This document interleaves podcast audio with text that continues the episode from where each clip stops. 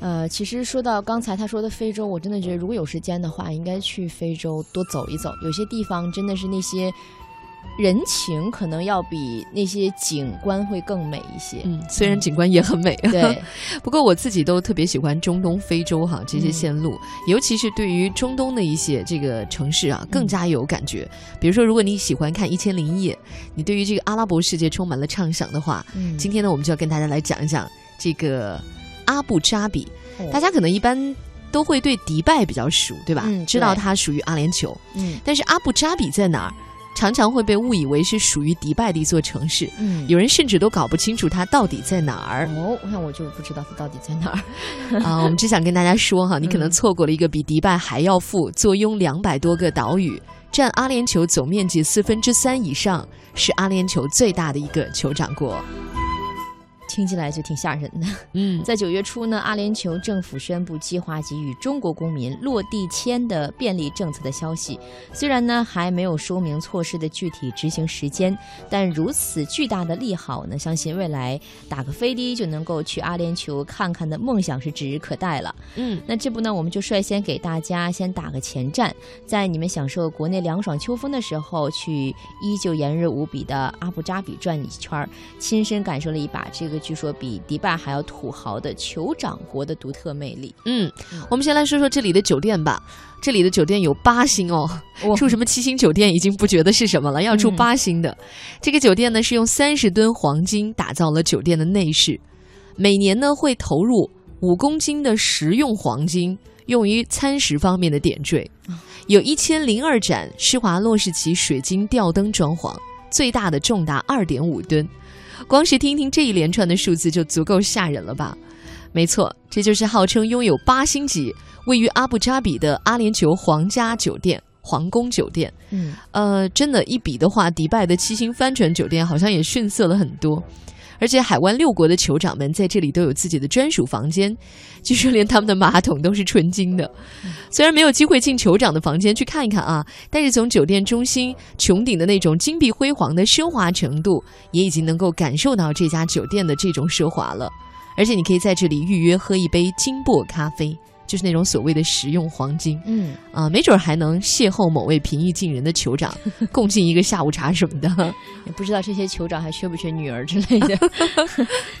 还有呢，就是它有全球最土豪的清真寺，阿布扎比呢大清真寺以阿联酋第一任总统谢赫扎伊德的名字而命名，是阿联酋最大的清真寺，面积之大可以容纳四万名穆斯林同时进行祷告，共有八十个穹顶，约一千根廊柱，二十四 K 的纯金吊灯。天青石、红玛瑙、紫水晶、鲍鱼贝等多种天然材料用于装饰。主礼拜厅内配有直径十米、高十五米、重于九吨的世界上最大的水晶吊灯，以及世界上最大的手织地毯。主礼拜厅内内的。仿佛置身于花的海洋，只觉得自己一脚踏入了美丽的天堂。嗯这全都是以世界级来 来比的哈。对，大家可以看一下我们的论坛上，我也发了一张图片啊，嗯就是金碧辉煌、很晃眼的那种感觉。其实还有好玩的事情哈，呃，阿拉伯人呢，他们会有一种奇特的宠物，跟我们养猫猫狗狗不一样，他们是训那个猎隼。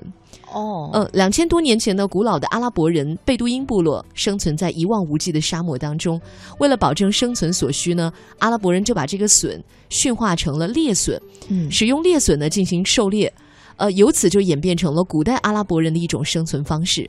那么现在的这种猎隼文化依旧被阿拉伯人沿袭下来。猎隼既是朋友，也是宠物，也是世界上唯一一种和人类享受同等待遇的动物。据说一只猎隼的价格是从几万到几百万不等，而且它们居然都会有自己的护照，哦猎隼都有自己的护照，说出来都不信是吧？嗯 每年到了捕猎季节到来的时候呢，这些阿拉伯的猎隼的主人们就会带着猎隼坐飞机去飞往打猎许可的地区，哦而在这之前呢，就得给他们办一本护照。呃，而且他们阿布扎比还可以看到猎隼医院，这个在世界上也是独一份儿的。嗯全球所有的猎隼都会到这儿来体检，植一个芯片，然后办一个电子护照。呃，坐飞机的时候，你要是看到头等舱里坐着一只猎隼，你不要惊讶，啊，人家都是给买了机票的。还是头等舱，对呀、主人就是头等舱嘛。太厉害了，幸亏提醒一下，不然真的会害怕。嗯，还有一个呢，就是他们那边结婚不用愁，政府会送块地给你。说完了这个各种豪上加豪的景点和建筑呢，我们再聊一聊这里的国民福利吧。阿联酋呢是一个国民福利待遇极好的国家，极其护短。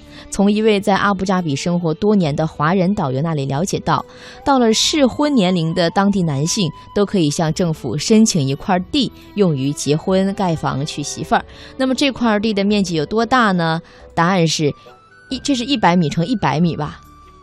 应该是。对，一百米乘一百米，这个在这里拥有一块地，就一万平米了，是不是？对呀，真的太太简单了，so easy。嗯，人家本来地也大，哦，真是佩服。哎，呃，要问阿联酋什么最不值钱？嗯。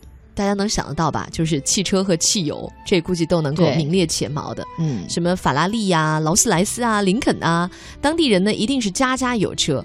而且在阿布扎比旅行的几天里呢，满大街的豪车和好车，简直都让人视觉疲劳。而且最重要的是，你在马路上，嗯，你根本就看不到塞车，像北京、台北都会有堵车这样的情况哈。嗯，在那边根本都看不到，因为人太少吧。呃，而且你经常会看到路边，嗯，停着一辆看着破败不堪，嗯，呃，但实际上呢，价格不菲的轿车。哦，这里的油价呢也是低的，真的是让人发指啊！呃，最好品种的汽油呢，也不过就是每升三块钱不到的样子。